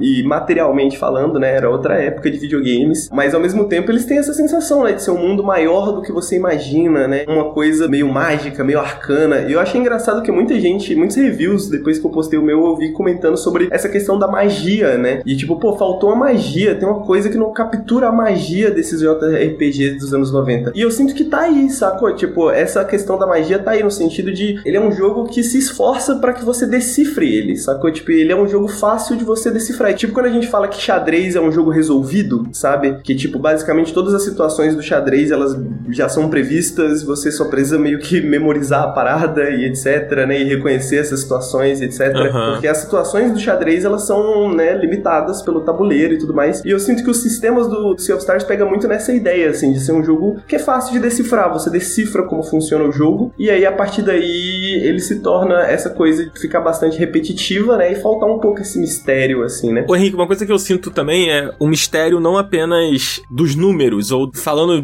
de forma bem prática do sistema, assim. O mundo dele mesmo, eu acho lindíssimo o jogo, cara. É um pixel art muito bonito, a trilha sonora é foda. Adoro a trilha sonora, adoro mesmo, de ponta a ponta. Ao mesmo tempo, quando você vai pro minimapa, esse é o momento mais nostálgico do jogo pra mim, quando você sai de uma área e vai pra outra, e você vai pra aquela espécie de overworld, assim, que é meio Chrono Trigger, né? Meio Dragon Pô, Quest. o primeiro barco ninguém nunca esquece, né? Porra, é muito maneiro. É bem Dragon Quest, os primeiros, assim, aquela vibe ali, né? Ou Final Fantasy também, os primeiros, né? Tem essa mesma pegada, assim. Mas é muito bonito, mas ao mesmo tempo me intriga muito pouco. É como se, tipo, eu tenho a sensação de que, sei lá, quando eu joguei os primeiros Dragon Quests, assim, tipo, o que o jogo tá me mostrando é um pedaço desse mundo.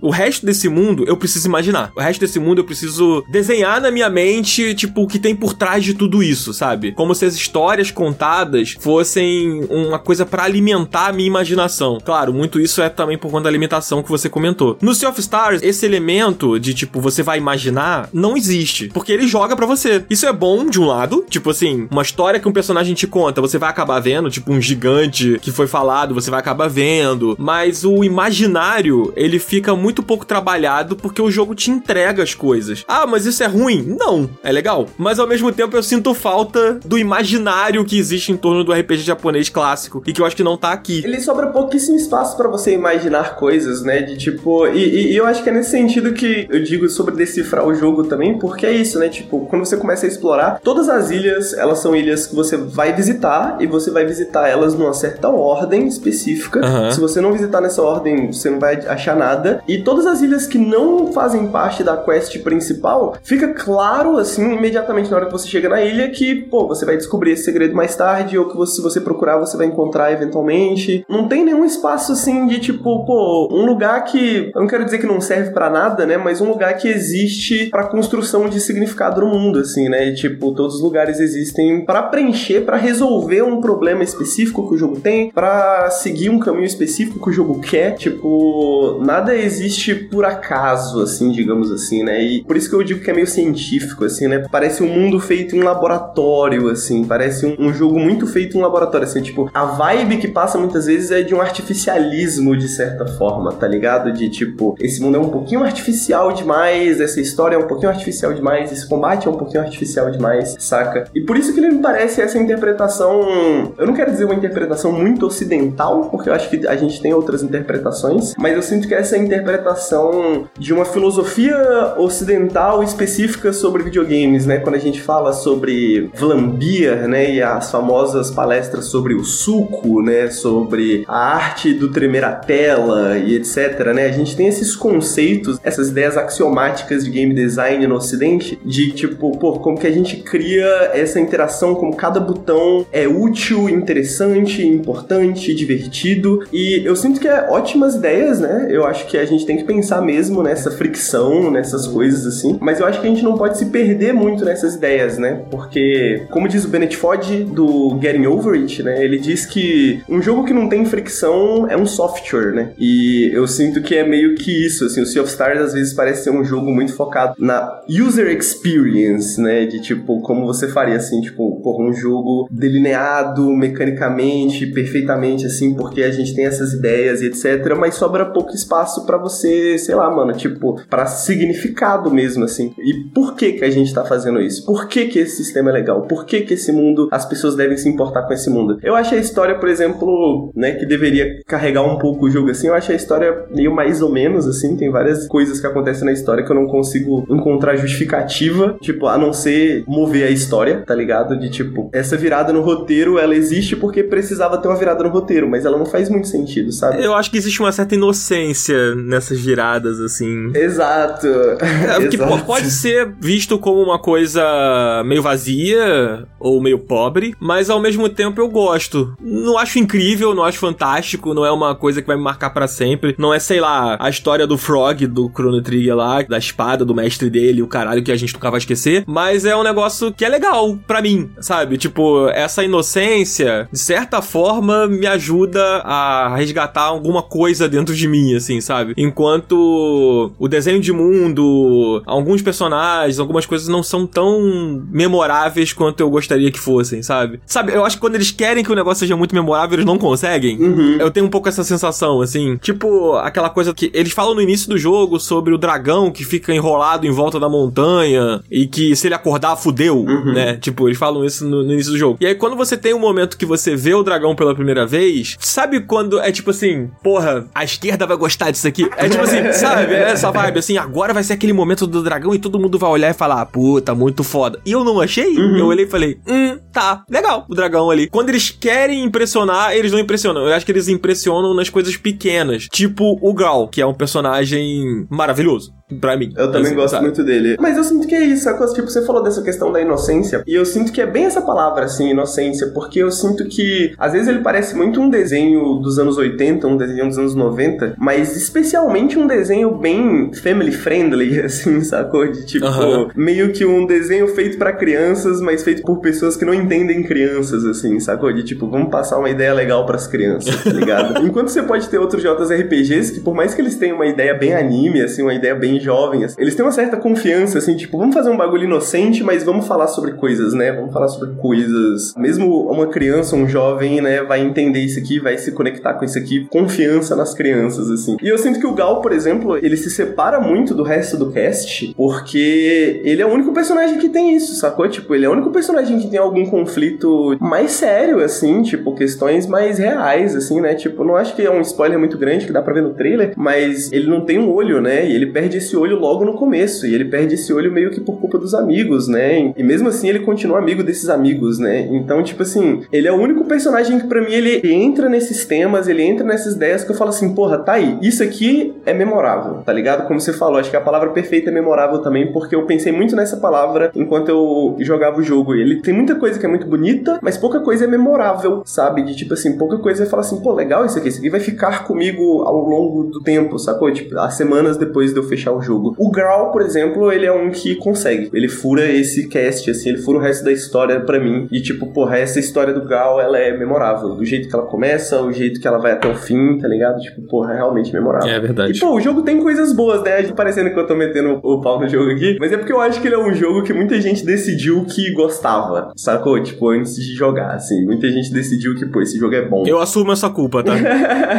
E muita gente presumiu isso e eu acho que ele é um jogo bom, mas eu acho que ele é um dos jogos mais interessantes em termos de crítica, porque eu não acho que ele é um jogo que ele é automaticamente bom, tá ligado? Às vezes é muito difícil falar de um jogo que é muito bom, mas agora falar de um jogo que tem acertos e tem erros, eu acho que esse é o jogo mais interessante, né? Porque eu acho que esse jogo É. mostra pra gente, tipo assim, mano, ok, por que, que algumas pessoas gostam tanto, né? Tipo, algumas pessoas citaram que muitas das coisas que eu reclamei no review são coisas que elas vão gostar, provavelmente, ou coisas que elas gostaram, e eu falei, pô, é sobre, né, mano? É, Tipo, é sobre isso, sacou? Tipo, Uhum. eu particularmente não gosto dessa interpretação de um JRPG. Eu não queria que esse fosse o caminho, assim, sacou? Tipo, que as pessoas olhassem o sucesso de Sea of Stars e falassem, porra, tá aí uma forma da gente fazer um, um jogo inspirado no JRPG dos anos 90, em 2023, em 2024, porque eu não gosto muito da maneira que ele interpreta essas ideias, tá ligado? Ao mesmo tempo, eu concordo que muita gente vai gostar, sacou? Tipo, acho que o fã de The Messenger, que gosta de um jogo de ação e pá, e tá interessado no mundo, vai gostar bastante do Sea of Stars, tá ligado? Eu acho perigoso o cara que vai comprar o jogo esperando reviver Chrono Trigger, sabe? Se você é muito fã de Chrono Trigger, tipo, você pode gostar, mas você não vai gostar pelas mesmas razões. Com certeza não, tá ligado? É, ele tem uma coisa meio palatável ali que, tipo, te dá um carinho, um conforto, muito pelo visual, pela trilha. Ele tem uma vibe que lembra esses jogos e tal, mas se você parar pra interpretar tudo o que ele faz, você entende que ele não é o Chrono Trigger, sabe? Ele não é um sucessor espiritual do Chrono Trigger, entendeu? Eu não sei até que ponto ele tenta, de verdade, ser, sabe? Eu li muitas entrevistas com o Dev, né? E ele fala sobre as inspirações do Chrono Trigger e tem coisas que são claras, né? Tipo assim, tem coisas que são referências, assim, diretas a Chrono Trigger pra você olhar e falar, pô, isso aqui igual no Chrono Trigger, só que com um twistzinho, né? Uma ideiazinha diferente. E eu gosto disso, assim, sacou? Mas eles claramente falam de, tipo, que eles queriam fazer algo diferente, que a vibe deles é pegar esses gêneros, né, antigos e fazer a parada deles da forma deles, né? E eu respeito essa ambição, tá ligado? Eu Uhum. respeito essa ambição, mas com certeza, tipo assim, a maneira que eles fazem isso não me agrada particularmente, muito, né? Eu gosto do jogo, gostei das horas que eu passei com o jogo, mas não é um jogo que, que eu falo, porra, o melhor jogo do ano. Acho que não é nem necessariamente melhor que Chained Echoes em termos de JRPG, assim, de jogos inspirados assim. Infelizmente eu não joguei o É fantástico, recomendo demais. Tá nas minhas pendências. Apesar disso, eu acho que ele é um bom jogo, que ele tem ideias, que ele é um jogo interessante de se jogar, um jogo interessante de se analisar. Só não é, tipo, porra, talvez o que as pessoas queriam ou imaginavam que ele seria, né? Tipo, porra, o jogo que vai reviver os JRPGs, assim. né? Cara, eu queria só fazer um comentário aqui que o Ananias, que é um ouvinte do Up aí, que, porra, tá aí sempre comentando e tal, inclusive um abraço pra ele, ele me fez uma pergunta no, no Twitter que ele falou assim, cara, qual a sua opinião de um remake de Pokémon Red and Blue feito pela Sabotage no estilo Sea of Stars? Eu, minha resposta é não quero.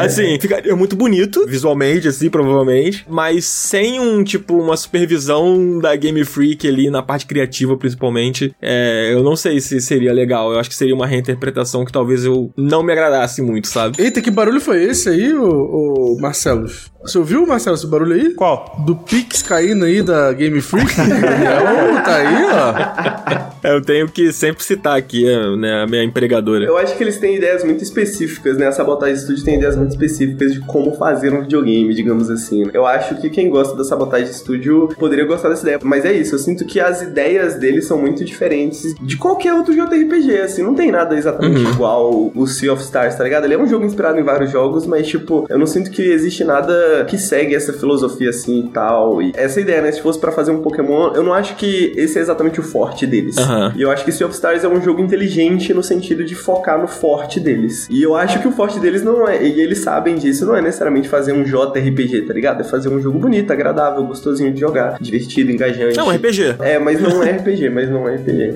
Dito isso, você recomenda Sea of Stars? Cara, Dito tudo isso, eu recomendo pra um tipo particular de pessoa, eu recomendo não ir com muitas expectativas. Eu recomendo jogar o jogo até o final, porque eu acho que ele tem coisas interessantes. Eu acho que tem muita gente que vai dropar no começo porque ele pode ser um pouco chato, assim. Duas perspectivas, né? O começo ele é divertido, mas ao mesmo tempo, tipo, as melhores coisinhas dele, tipo a história do Grau, elas se desenvolvem mais pro final, né? E eu acho que eu recomendo ele pra quem gosta de JRPG, pelo menos pra comparar, né? Porque eu acho que ele é um jogo interessante pra mostrar por que, que a gente gosta de JRPG, né? Por que, que as pessoas gostam de JRPG, né? E ele faz um contraste interessante com outros jogos do gênero, com o Chained Echoes da vida, né? Eu diria que o ano tá muito Tem jogos, com certeza, jogos assim, prioritários se eu fosse colocar na minha lista, né? Se eu não tivesse jogado e tal. Mas eu acho que ele é um bom jogo, mano. Eu acho que ele é um bom jogo. Apesar de falar mal, mas eu sou hater, tá? Cara, eu gostei do jogo, tô achando uma experiência legal. Como eu falei, ele faz um carinho na gente em vários pontos, assim, muito pelas referências, muito pelo charme que o jogo tem, o charme próprio que o jogo tem. Mas eu acho que é o que eu falei, vá com cuidado se a sua expectativa é encontrar certas coisas que, tipo, sei lá, que você encontrou na sua vida no passado e que você sente falta. É, ele não é um sucessor espiritual do Chrono Trigger, ele não tem que ser visto dessa forma se você quer jogar o jogo e curtir o jogo. Se você for com esse sentimento, você vai se decepcionar. E você provavelmente não vai gostar. Principalmente se você tá pensando em comprar o jogo. Agora, sei lá, se você é assinante do Game Pass, ou se você é assinante lá da PS Plus Extra, é, o jogo tá lá pra você jogar, né? Então, se você já tá pagando esse serviço, você tem, vai ter acesso ao jogo sem precisar gastar nada, porque ele tá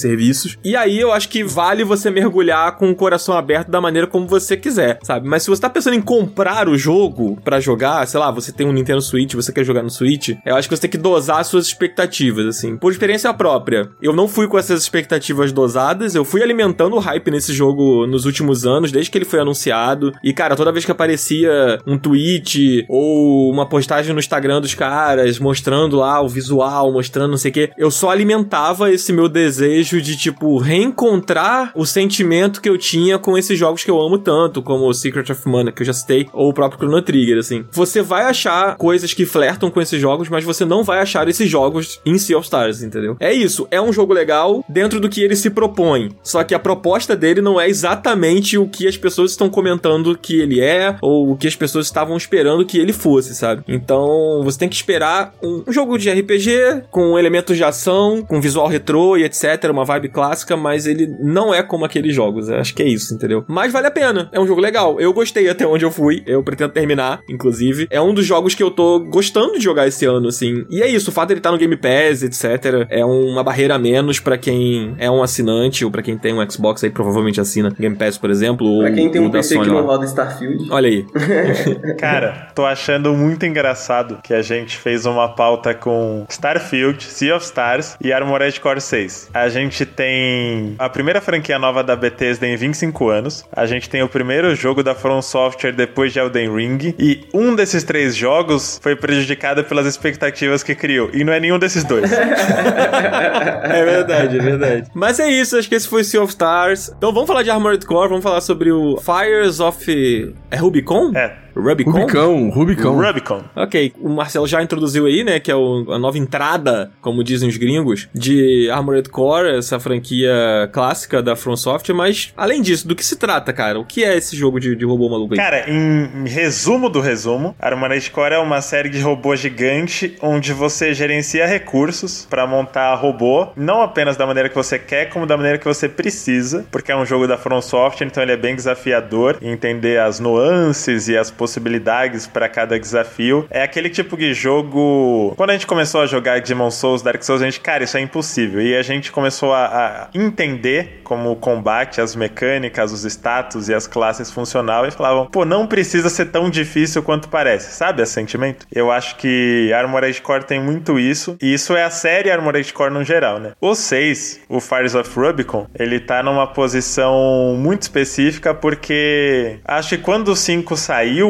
ele não teve tanto holofote. Se não me engano, ele saiu perto de Dark Souls 2. Não lembro se antes ou depois, mas foi ali em 2013. Ficou meio que num limbo de lançamento de Dark Souls. Não recebeu o mesmo esforço de publicidade, né? Não teve o hype que recebeu o 6. E a From tá em outro momento, né? Nos últimos 10 anos, ela foi de a empresa que faz uns jogos medieval difícil lá pro centro da indústria. Pensou hype, pensou From Software hoje em dia. É tudo menos nichado. Principalmente depois de Elden Ring. O, o hype pro Elden Ring entrega muito isso, né? Porque eu lembro do Elden Ring ganhar anos seguidos como o jogo mais aguardado do Game Awards. Ele foi anunciado um ano, e aí foram dois anos dele vencendo como o jogo mais aguardado. Lembrando que a gente tava esperando o Zelda, por exemplo, né? Sim. Que era um jogo super aguardado. Os fãs mais antigos da From gostam de falar essa coisa meio elitista de somos nicho, mas não é, já era. Já, já foi, aceitem. É legal que o que vocês gostam faz sucesso, mas a From agora é tudo menos nichada. Então o Armored Core nunca teve tanta atenção. A série começou, se não me engano, em 97, ainda no primeiro PlayStation, né, no PlayStation 1, e nunca antes um jogo de Armored Core foi lançado com tantos olhares sobre ele, porque depois de Elden Ring veio a pergunta, né? O que, que a From vai fazer agora, além da DLC de Elden Ring? E pro novo fã, pro novo público, a galera de Dark Souls, Bloodborne e Elden Ring, muita gente pode ter pensado que era um Souls de robô. Acho que essa é uma pergunta que muita gente se faz, na verdade, né? Porque muita gente conheceu a From Software com Dark Souls e tal. É, exatamente. A resposta é não. Mas isso é muito bom. Estruturalmente, ele, ele parece um jogo até mais arcade, uma vibe mais. não diria antiga, mas ele tem alguma coisa nele, esteticamente falando, que lembra um jogo de Play 2. Aquela coisa de você escolher a fase, cumprir a missão e acabou. Não tem nada que sequer remeta a mundo aberto ou a, a um RPG nesse sentido. Você monta o seu robô, você parte para uma missão, você completa essa missão. Algumas dessas missões duram 5 minutos e você volta pra garagem. É basicamente isso. Então, quem entrar com essa expectativa de, ah, eu vou ser jogado nesse planeta com o meu robô e vou explorar livremente como acontece, sei lá, num mundo de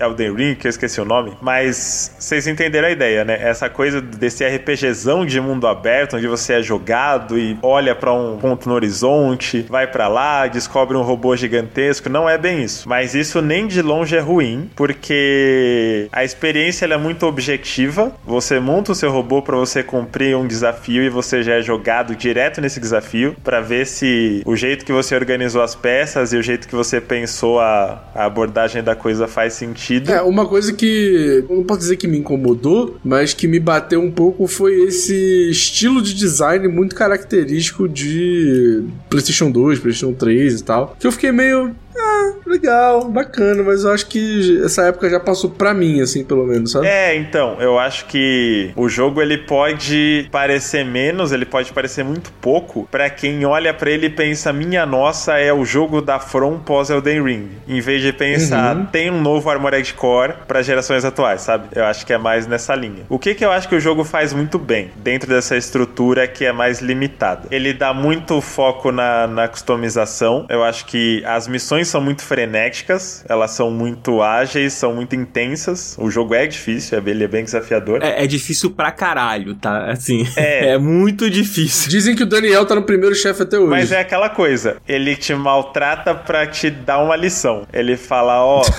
tá fazendo errado. Ó, desinstala o jogo aí, hein?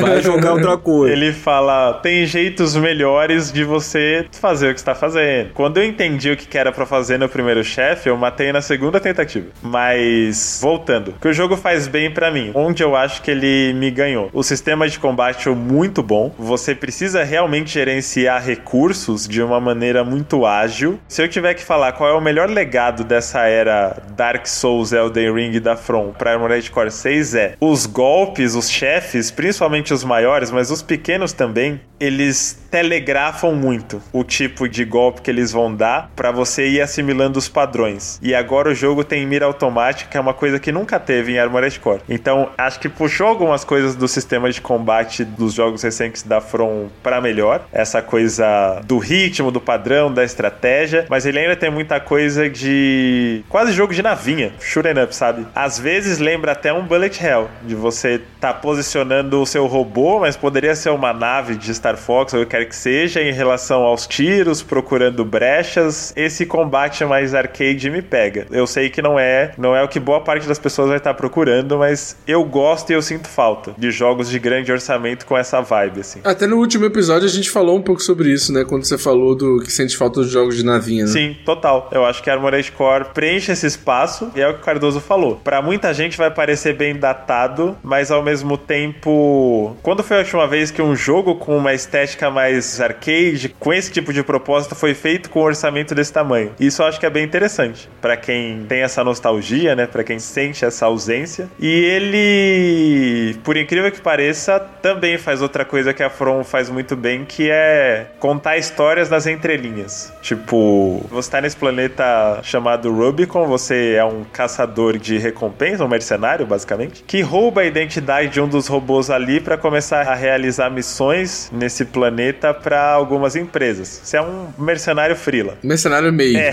PJ. Eu esqueci o nome. Tem uma substância, não sei se é um minério, se é um, um combustível. O coral. Coral, isso. Que quando foi descoberta, a galera achava que seria a grande revolução tecnológica, né? A gente tá falando aí de um futuro bem avançado, de exploração intergaláctica e tal, mas o Coral seria um, um salto além na exploração do espaço, do universo e tudo. Só que deu uma merda que incendiou a porra toda e o planeta ficou em ruínas. Muito tempo se passou e agora ele tá habitável de novo e é possível voltar a ter contato com esse coro e a explorar isso. Só que esse planeta também tem outras facções, outros habitantes já ali. Sem dar muito spoiler, fica bem claro, com pouco tempo de jogo, fica bem claro que as pessoas que estão te contratando e as missões que você está fazendo não são exatamente as coisas mais legais do mundo.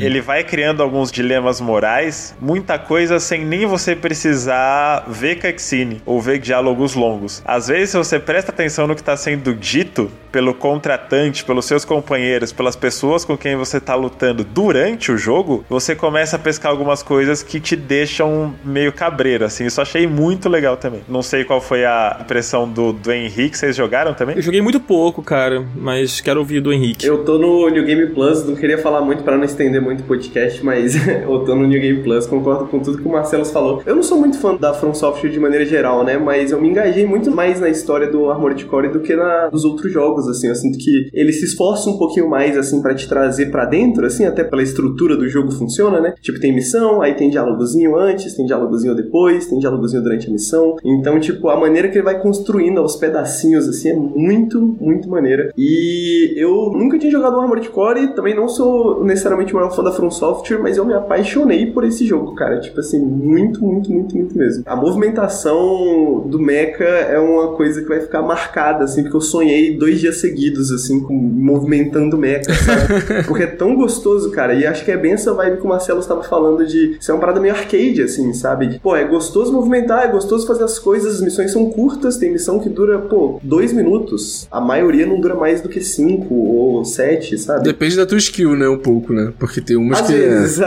às umas que são bem difíceis. tem umas que são bem difíceis. Eu tive um, um momento com o Balteus que eu passei 5 horas pra derrotar o Balteus, que é o Nossa. chefe do primeiro capítulo. Aí depois dele eu passei o resto do jogo traumatizado, esperando que eu ia encontrar um chefe tão difícil quanto ele. Mas é bem o que o Marcelo falou, assim, tipo, depois que eu enfrentei o Balteus, eu acho que o jogo clicou e eu entendi assim, ah, tá, eu tenho que mudar minha build, eu tenho que mudar meu mecha, eu tenho que pensar em mais outras possibilidades, né? É síndrome de Estocolmo que chama isso aí que você tá falando. Também, é, mas depois do Balteus também libera mais peças, né? E você tem mais espaço, assim, pra essa autoexpressão, pra você brincar com coisas e com builds. E aí eu acho que foi isso. Depois do Balteus nunca mais eu travei tanto, porque depois do Balteus é, ok, o que, que eu preciso? Tenho 2 milhões na conta, vou comprar isso aqui, vou comprar isso aqui, vou testar. E é isso, funciona, né? Então, acho que essa que é uma coisa que me pegou, assim, que no Elden Ring, talvez eu tenha jogado da maneira errada, mas eu gostava muito da espada grande, né? Aí eu falei, pô, vou jogar com a espada grande. Aí aí chegou uns momentos que eu simplesmente não conseguia fazer absolutamente nada, assim. Agora no Armored Core é tão simples e é tão gostosinho, assim, mudar e testar coisas novas, experimentar e depois você vai na missão e a missão é 90 segundos, é rapidinho. Que eu experimentei mais e, pô, é isso. O chefe tava muito difícil, mudava a build, colocava uma build roubada, ganhava do chefe, derretia ele rapidão, pá. Agora que eu tô mais experiente, nunca mais tive essa dificuldade também, então o jogo te ensina muito, né? Te ensina bastante. Cara, uma coisa que acho que me afastou um pouco do jogo, ou que me impediu de gostar, é que, tipo, a movimentação do mecha é muito maneira mesmo. Pra quem tem algum fascínio por esse tipo de tema, né? Seja por causa de animes ou de jogos mesmo, é muito legal. Mas, uma coisa que eu não gosto é que eu não sinto que os meus ataques têm algum impacto, sabe? Tipo, eu tô atirando ali e tal, e eu não sinto o meu tiro dando um efeito no inimigo. É porque no começo suas armas são uma merda mesmo. Entendi. Isso muda com o tempo, assim? Com certeza. Tipo, eu tô no New Game Plus, eu tô com uma build de pistoleiro, assim. É tipo, é uma bala, o cara explode, tá ligado? Tipo. Não, mas eu não tô nem falando de tipo assim. Não é que tipo assim, eu não sinto que eu não estou conseguindo matar o inimigo. É tipo assim, eu não sinto que os meus golpes são poderosos, sabe? Sabe a sensação de quando você dá uma espadada no, no, num personagem, você sente a espada batendo? Pá! É, sabe? é o Tipo, coice, né? Você não tá sentindo coice. Você não sentiu isso nem na espada? Porque eu acho que no, no começo, acho que a única arma que eu sentia isso era a espada. Eu não senti muito, cara. Pode crer. Mas é uma coisa talvez minha mesmo, assim. Eu não sinto, sei lá, o robô andando e o andar do robô causando um estrago, sabe? Assim, a física do jogo, a resposta física do meu personagem naquele mundo não me agrada. Eu sinto que eu tô ali e que eu tô patinando ali e que eu vou enfrentar inimigos e as lutas são estratégicas, são interessantes. O jogo é difícil, é desafiador pra caramba. Pra quem gosta disso, é muito interessante. Mas essa resposta, o quanto os meus atos afetam o mundo, eu sinto que é pouco porque eu acho que a física não responde da maneira que eu acharia interessante, sabe? Porque afinal de contas eu sou um robô gigante e eu tô, tipo, num mundo dando tiros, explodindo coisas. E eu não sinto essa explosão, sabe? Esse coice que o Cardoso comentou, eu não sinto isso, assim. É que é muito ágil, né? É muito ágil, é bem ágil. Pode é. ser, pode ser por isso, assim. Mas aí eu acho que é uma coisa minha, entendeu? Eu não tô dizendo que ah, o jogo é uma merda, tipo, isso é mal feito. Não é. Eu acho que, pra mim, eu tinha uma sensação de que controlando um robô gigante, dando tiros com metralhadoras colossais em inimigos gigantes e tal, eu teria outra sensação, sabe? Comandando esse robô e eu não tive essa sensação que eu imaginei, entendeu? Eu acho que ele me remete mais a uns jogos tipo uns bullet hell de navinha, onde a navinha também não tinha peso, era mais tipo o seu mouse voando na tela assim. Eu acho que ele me lembra mais isso. Talvez seja uma das estéticas que ele tenha buscado. Pode ser, pode É, ser. eu acho que o lance que o Daniel tá falando é peso mesmo, falta É. peso no personagem. Eu Eu, sinto acho. que ele é um jogo jogo bem rápido, mas eu fiz uma build bem pesada, né? Eu usava, tipo, dois lança-granada, então, tipo, meu robô era meio pesadão, um tanque. Aí, tipo assim, mano, ele voa meio que devagar, só que ele tem muita vida, e quando você usa os lança-granada, tipo, você voa um pouquinho explode os caras no chão, né? Talvez você não goste de qualquer jeito, mas eu sinto que ele tem também variações nesse sentido, sacou? Tipo, Uhum. você vai sentir bastante a diferença entre um mecha muito leve e um mecha muito pesado, sacou? Tipo, o mecha muito leve, ele faz, tipo, zip, zip, zip, zip, ele fica dando boost o tempo inteiro, assim, ele vai pra frente muito rápido, ele é muito ágil. Agora um mecha mais pesado, você vai, tipo, ter mais problema com ele, assim, sacou? Então, Entendi. não vou dizer que vai resolver a sua questão com o jogo, né? Porque ele, de maneira geral, ele ainda é muito rápido, né? É. É, pra concluir, eu quero colocar um ponto positivo que eu não falei e um ponto negativo. Ponto positivo é a customização. Vocês devem ter passado aí nas redes pelas versões de fãs de GameCube, né? mechas baseados em outras séries. Eu fiz o robô comunista, falo logo. Eu também fiz, mano. Eu fiz o robô do Brix. Ele tem Brix escrito do lado, assim. Maravilhoso. Eu quero fazer um do Kirby, né? Falta desenhar o rostinho, mas eu fiz um rosa. Primeiro porque eu achei que o jogo tava muito monocromático no começo, eu quis botar uma cor. Eu falei, pô, será que dá pra fazer um robô rosa? Eu fiquei brisando nisso. Eu também usei as cores mais boneco da Hasbro possível, assim, no começo. Nossa, demais. Então, a liberdade que você tem, não só na parte funcional, o que, que dá dano, como eu quero mudar minha movimentação, como eu quero o impulso do robô, tem isso e é muito rico, mas eles ainda adicionaram a parte cosmética que não tem nenhuma função prática além de ser gostosinho de colocar sua cara no jogo. Eu acho que deu muito mais liberdade do que eu esperava nesse sentido. Esse é o ponto positivo. Não literalmente a sua cara, tá, gente? Será que não? Eu vou me desenhar e colocar. Dá pra desenhar formas, né? E coisas. Nada. Foi assim que fizeram a cara do Kirby, inclusive. Incrível. E aí, fechando com a parte negativa, cara, eu acho que a gente tá num momento em que não dá pro jogo ser tão pobre em opções de acessibilidade. Eu entendo que isso não é tão marcado nos jogos japoneses. Quando eu digo acessibilidade, não é que ser fácil ou difícil, é que ser acessível mesmo. De você ter esquemas de contraste de cor, de tamanho de fonte, sabe? De opção de áudio. As opções de Armored Core são muito limitadas nesse sentido. Eu não acho que é é acessível, tipo, ah, tem que ter um modo easy. Não, por mim, se os caras querem um jogo difícil, perfeito, tem seu público, tem sua demanda. Tanto é que tá voando na Steam o jogo. Mas, pô, eu tenho uma TV de 50 polegadas hoje, acho, tenho 4 graus de miopia. Ah, as letras, mano. Ai, vai tomar no cu, que ódio disso também. É, eu não consigo aumentar a fonte, velho. Não tem um tamanho pequeno, médio, grande. Eu não consigo prestar atenção no que os caras falam durante o combate. Eu também não, cara. Tipo, eu dependo das legendas, então são legendas brancas. Às vezes você tá em uma região de neve, por exemplo. Você não tem opção de contraste, você não tem opção visual mesmo, né? Pra pessoas com algum tipo de necessidade especial de contraste, pessoas daltônicas, coisas assim. Não tem nada nesse sentido. Geralmente, quando a gente faz essa crítica, as pessoas falam: ai, mas a Naughty Dog faz isso porque a gente tem esse debate aqui, mas os jogos japoneses é outra parada. Cara, não. A, a From Software, o que eu falei, ela tá no centro da indústria. Tipo, o mundo para pra jogar o que a From lança, principalmente depois de Elden Ring. Então acho que já não é mais a gente que tem que se adaptar a ele, sabe? Não tem mais desculpa, né? É, Porra. pô, isso me doeu porque tudo no jogo eu adoro. Ele pega certas pessoas mais ou menos. A gente viu aqui no Pro Podcast. né? Acho que a proposta dele é muito específica. É uma coisa que eu queria e falo, pô, é isso. Aí eu, eu fico meio chateado que ainda tá muito defasado nesse sentido, né? De coisas que agora você vai ver o que tá sendo anunciado de acessibilidade pro Homem-Aranha 2, por exemplo. Eu acho que é, é o novo padrão, é a nova norma. Quem não se adaptar tá defasado e a From tá defasada. Sim. Cara, eu sabia que eu não ia ter tempo de jogar muito o jogo, porque, né, eu ia jogar o Starfield e tal. Mas, cara, eu passei por isso, tipo, as mesmas questões de você, assim, eu tenho miopia, eu tenho uma televisão de 50 polegadas e tal, não sei o quê. E, cara, às vezes eu ia mexer no meu robô, eu tinha que levantar do meu sofá e ir lá na TV pra poder ver certinho o que eu tava mexendo, porque eu não tava conseguindo enxergar as letras. Porque as letras são muito pequenas, assim. Cara, é ridículo. Não tem a menor condição, assim. É muito ruim. E é isso, feita essa ressalva. Mas vale a pena, Marcelo? Cara, pra mim, demais. Quando o jogo foi anunciado, eu, ah, vou dar uma olhada porque é From Software, né? Mas não sei. E eu também não tinha jogado nada na série. Eu lembro de ter visto o, o primeiro na, na locadora, isso na época do Play 1, só que eu confundi muito esse jogo com outro chamado Space Griffon, que também era de robô. E fui fisgado. Quem entrar no jogo sabendo não é um Souls de robô, vai de mente aberta, mas principalmente quem gosta do tema, quem gosta de entrar na brisa da customização e gosta de combate frenético, difícil assim. Cara, dificilmente vocês vão achar algo melhor nos últimos anos. É muito polido, principalmente nas mecânicas de combate. Bom demais, cara. Acho que é isso, né? Falamos sobre os três jogos. A gente falou que não ia passar no tempo, passando pra caralho do tempo, como sempre. Pois é, eu sabia que com Starfield ia ficar foda a gente. É não... o GOT, né? Aí a gente acabou passando, não tem jeito.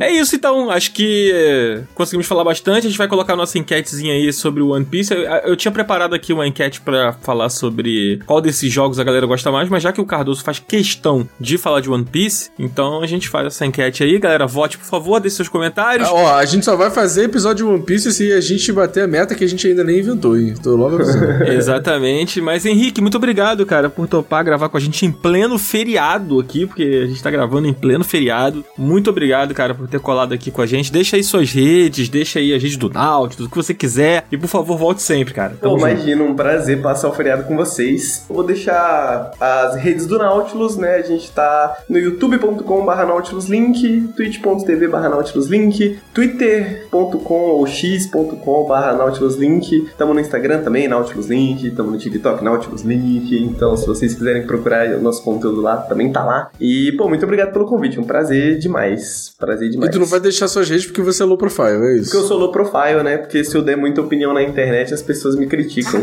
Então... Vai ser cancelado, é foda.